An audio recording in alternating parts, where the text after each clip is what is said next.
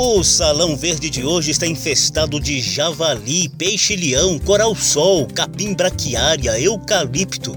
Assim como a tilápia e o tucunaré que nos alimentam, os cães e os gatos que nos fazem companhia e o mosquito Aedes aegypti que nos causa tantos problemas de saúde, todos eles são considerados espécies exóticas invasoras. Eu sou José Carlos Oliveira e vou te mostrar aqui na Rádio Câmara e emissoras parceiras os prejuízos ambientais, sanitários e financeiros desses bichinhos e plantinhas que se proliferam fora do seu ecossistema natural. Salão Verde, o espaço do meio ambiente na Rádio Câmara.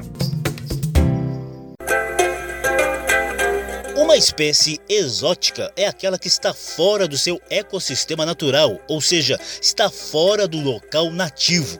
Essa mesma espécie exótica ganha o adjetivo de invasora quando consegue ultrapassar todas as barreiras naturais para se estabelecer em novo ambiente. Quer dizer, saiu da casinha original, sobreviveu, se reproduziu e, num processo de dispersão, ainda ampliou seu domínio territorial. Muitas dessas espécies exóticas chegaram ao Brasil ainda no período colonial. Hoje em dia, são impulsionadas por práticas criminosas como tráfico de animais e plantas ou até por atividades esportivas e de lazer. Existe legislação sobre o tema, mas os especialistas cobram ajustes e mais rigor nos textos. Especializado em botânica e ecologia, o professor da Universidade Federal de Lavras, em Minas Gerais, Rafael Zene, nos dá alguns exemplos dessas espécies exóticas invasoras e de alguns impactos delas aqui no meio ambiente do Brasil. Alguns exemplos são as gramíneas africanas invasoras no cerrado, que alteram regimes de fogo com efeitos sobre a biodiversidade e também sobre o solo. Os corais soil, que representam na região marinha costeira reduções drásticas né, na biodiversidade marinha. Falando um pouco de Minas Gerais aqui, os cães domésticos, eles são hoje o mamífero mais abundante nos fragmentos florestais do estado e também os gatos domésticos que já foram responsáveis por extinções de espécies nativas em diferentes locais do planeta. Fernando de Noronha é um exemplo de onde a invasão por gato doméstico traz um problema muito sério. Da mesma forma, a gente tem o tucunaré em águas continentais. O tucunaré, por exemplo, é um peixe nativo da bacia do rio Amazonas, aqui mesmo no Brasil. Porém, a partir dos anos 60, começou a ser introduzido intencionalmente e sem controle em rios das demais regiões do país. O problema é que os tucunarés são extremamente vorazes com outros peixes menores e, obviamente, isso altera os outros ecossistemas. Já a tilápia, que é originária da África e do Oriente Médio, não é tão devoradora quanto o tucunaré, mas tem o poder de se adaptar muito bem a outros ambientes. Então, se reproduz com muita facilidade e, obviamente, isso também altera o ecossistema. Quer mais um exemplo?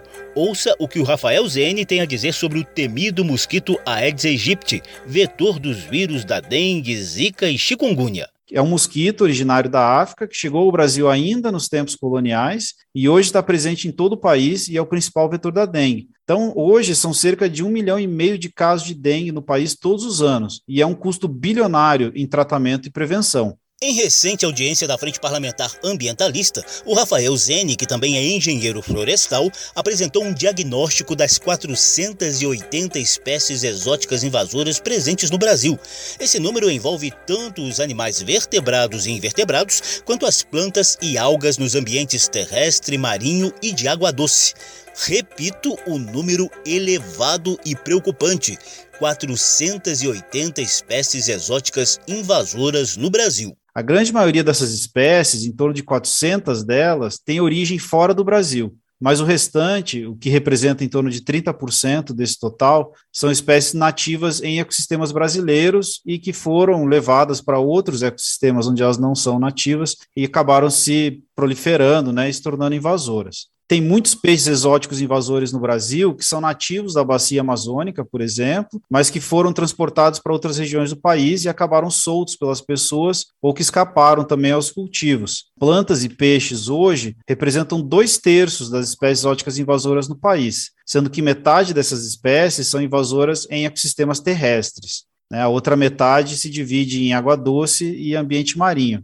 Né? Só que quando a gente separa as espécies exóticas invasoras por grupo biológico e por ambiente, os peixes dominam o conjunto de espécies invasoras em água doce e representam 91% das, dessas espécies. enquanto que os invertebrados dominam o conjunto de espécies invasoras em ambientes marinhos, com 87% das espécies, e as plantas, por sua vez, dominam o conjunto de espécies exóticas invasoras em ambientes terrestres, com 77% das espécies.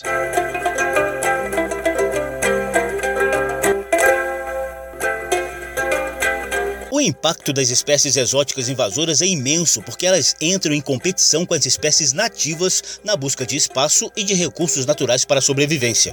Em muitos casos, as espécies invasoras são predadoras das espécies nativas. E como todos sabem, populações de predadores e presas interferem mutuamente na dinâmica ecossistêmica. Também pode ocorrer o fenômeno da herbivoria, quando animais consomem plantas à exaustão. Em consequência desse descontrole, há declínio das espécies nativas, transformações físicas e químicas do habitat natural e mudanças nos processos e serviços ecossistêmicos. O Rafael Zene, da Universidade Federal de Lavras, nos traz agora um levantamento desse impacto nos biomas Pantanal e Pampa e em duas importantes bacias hidrográficas, a do gigante Rio Paraná e a do Rio Paraíba do Sul, que banha parte dos estados de São Paulo, Minas Gerais e Rio de Janeiro. Então, nos Pampas, por exemplo, plantas exóticas estabelecidas em vida livre representam 7% da flora do bioma. E no Pantanal, essas espécies representam 4% da flora do bioma. Em água doce, os peixes exóticos estabelecidos e também em vida livre representam quase metade das espécies de peixes na bacia do Rio Paraíba do Sul, por exemplo. Então, quase metade dos peixes que tem no, na bacia do Paraíba do Sul são peixes vindos de outros ecossistemas, é, vindos de outras bacias hidrográficas fazendo uma alteração importante ali no ecossistema. Na bacia do Alto Paraná, os peixes exóticos representam 30% do total de espécies. São números muito significativos e que mostram a grande dimensão das invasões biológicas nos ecossistemas brasileiros. E claro, isso traz prejuízos ambientais, sanitários e também financeiros. Rafael Zene cita gastos oficiais do poder público com o manejo das espécies exóticas invasoras e também nos mostra o estudo que fez com projeções muito preocupantes quanto ao aumento das invasões biológicas no Brasil até o fim desse século. O Brasil gastou, nas últimas três décadas, ao menos 350 bilhões de reais no manejo de 16 espécies exóticas invasoras no país. Então, esses são os valores reportados, né, aqueles que estão publicados em relatórios, na literatura. Mas a gente sabe que o número de espécies exóticas invasoras no Brasil é quase 30 vezes maior que esse.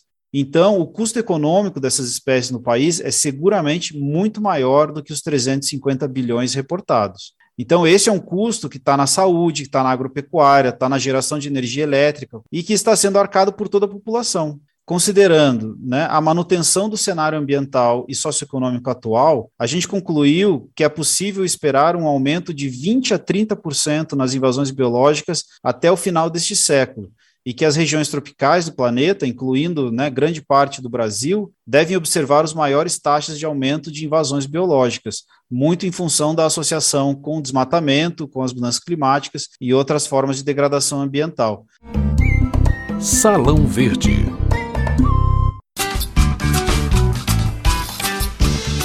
Salão Verde também conversou com a doutora em Ecologia e pesquisadora de Biodiversidade do Instituto Nacional de Pesquisas da Amazônia, Clarissa Alves da Rosa. Ela trabalha com manejo de fauna e controle de espécies exóticas invasoras. Já integrou a assessoria técnica do Plano Nacional de Prevenção, Controle e Monitoramento do Javali e, desde 2017, se empenha na montagem de um banco de dados sobre o tema. O foco dos estudos da Clarissa são os vertebrados terrestres. Ela nos conta quais são as formas mais comuns de difusão dessas espécies exóticas nos ecossistemas.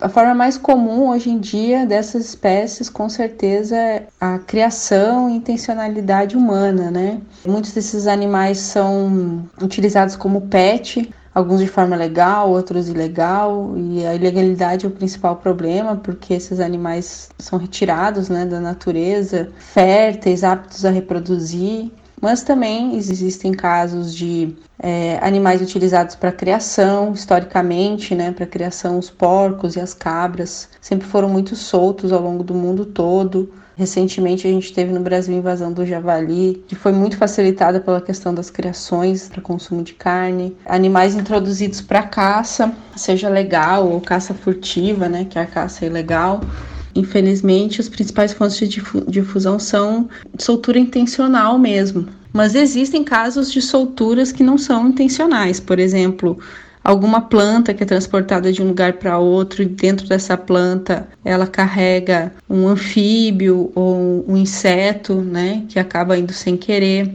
Então isso também pode acontecer. E como as espécies exóticas transformam o ecossistema e reduzem a biodiversidade? É muito comum que espécies de animais que são preocupantes como invasoras, elas tenham um papel de predação. Então, por exemplo, animais como carnívoros, né, exóticos, como furão, né, eles predam outros animais.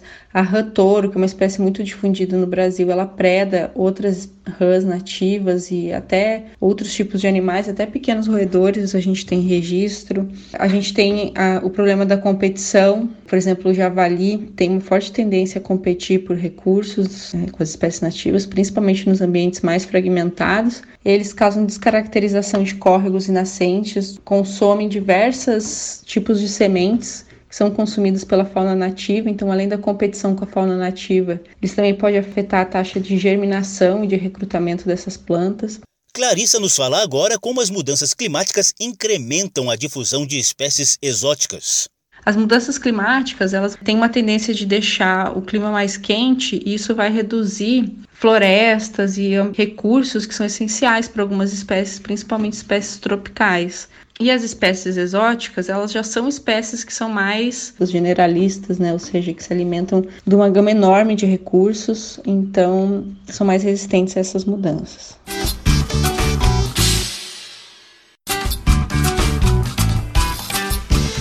Além das mudanças climáticas que já são impulsionadas pelas ações humanas, a Clarissa Alves da Rosa, da Coordenação de Biodiversidade do Instituto Nacional de Pesquisas da Amazônia, fala de outras atividades humanas, como a atividade agrícola, na difusão das espécies exóticas invasoras e de zoonoses provocadas por vírus, bactérias, fungos e outros micro-organismos. Falando, dando o exemplo do javali, por exemplo, o javali é uma espécie que se alimenta muito de grãos e outros cultivos agrícolas. Não é à toa que ele é mais problemático justamente nas regiões onde a monocultura de grãos é muito grande. A expansão agrícola descaracteriza né, o ambiente nativo, então ele já exclui outras espécies nativas e favorece muitas espécies exóticas.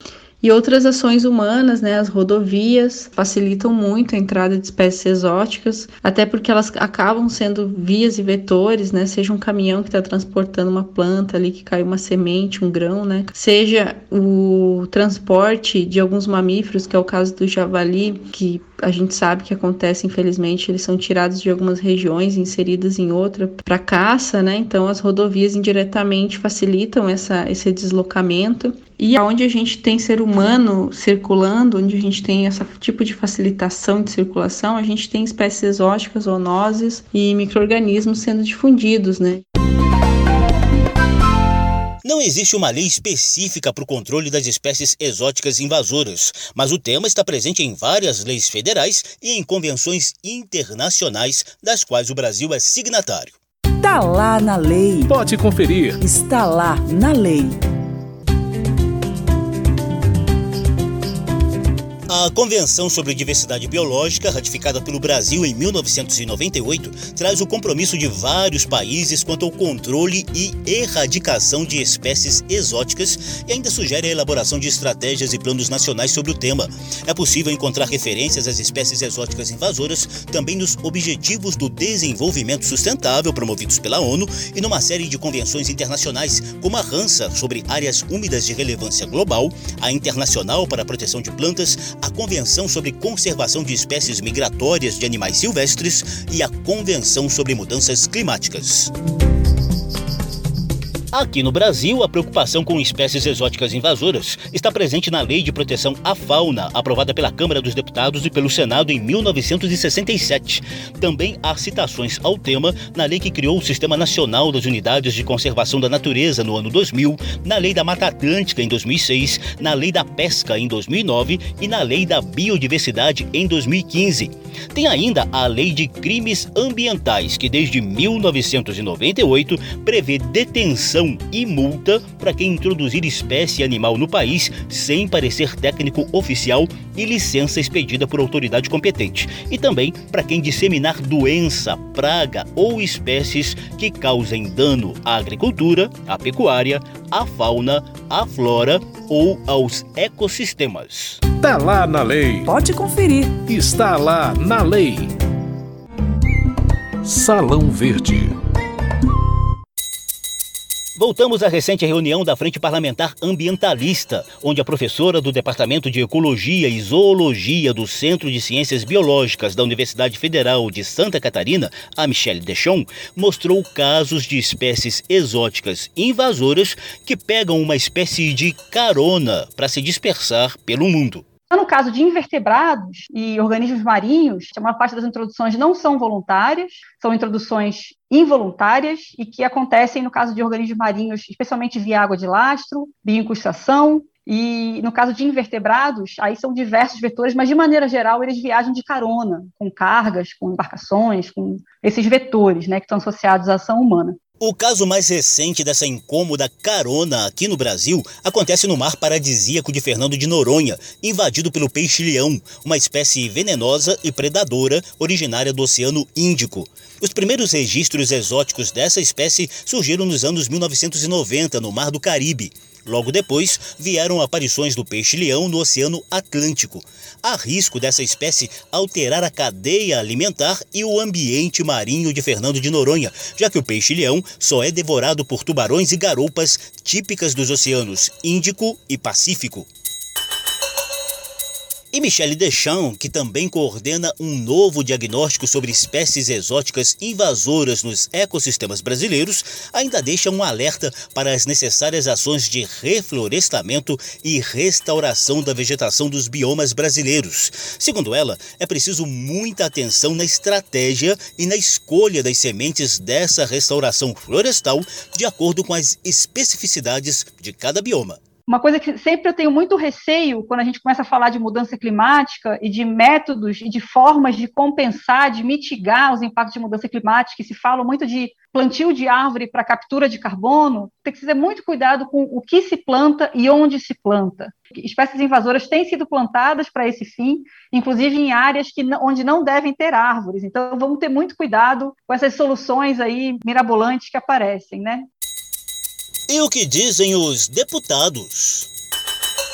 Coordenador da Frente Parlamentar Ambientalista, o deputado Rodrigo Agostinho, do PSB de São Paulo, reconhece a gravidade do tema e defende política pública e plano de ação efetivos para o manejo das espécies exóticas invasoras. O mundo hoje vive uma grande crise de biodiversidade. Nós temos aí mais de um milhão de espécies no mundo todo sob algum grau de ameaça. Com as mudanças climáticas, esse processo de extinção vai se intensificar, nós vamos perder muito da diversidade que a gente tem nesse planeta. E uma das grandes causas de extinção de espécies no mundo tem sido as espécies exóticas invasoras. Para isso, a gente precisa de uma política pública séria, e a gente não tem. A única estratégia que se tem hoje é uma estratégia porca, uma estratégia mal feita em relação, por exemplo, ao javali, que é simplesmente, na ausência do papel do Estado, simplesmente se libera a caça e a gente sabe que muita gente que vai caçar javali, na verdade, pega autorização de caça de javali para caçar os nossos animais silvestres. A gente precisa ter política pública séria, sistemas de alerta, de invasão, a gente precisa ter inventários acontecendo, a gente precisa de pesquisa, de ter um bom sistema de reconhecimento, de cadastramento dessas espécies e planos de ação.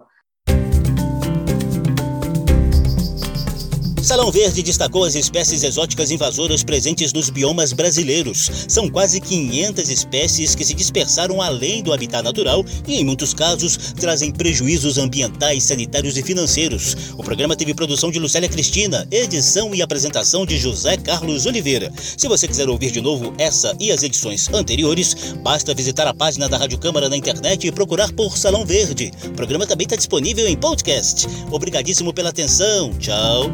Salão Verde, o espaço do meio ambiente na Rádio Câmara.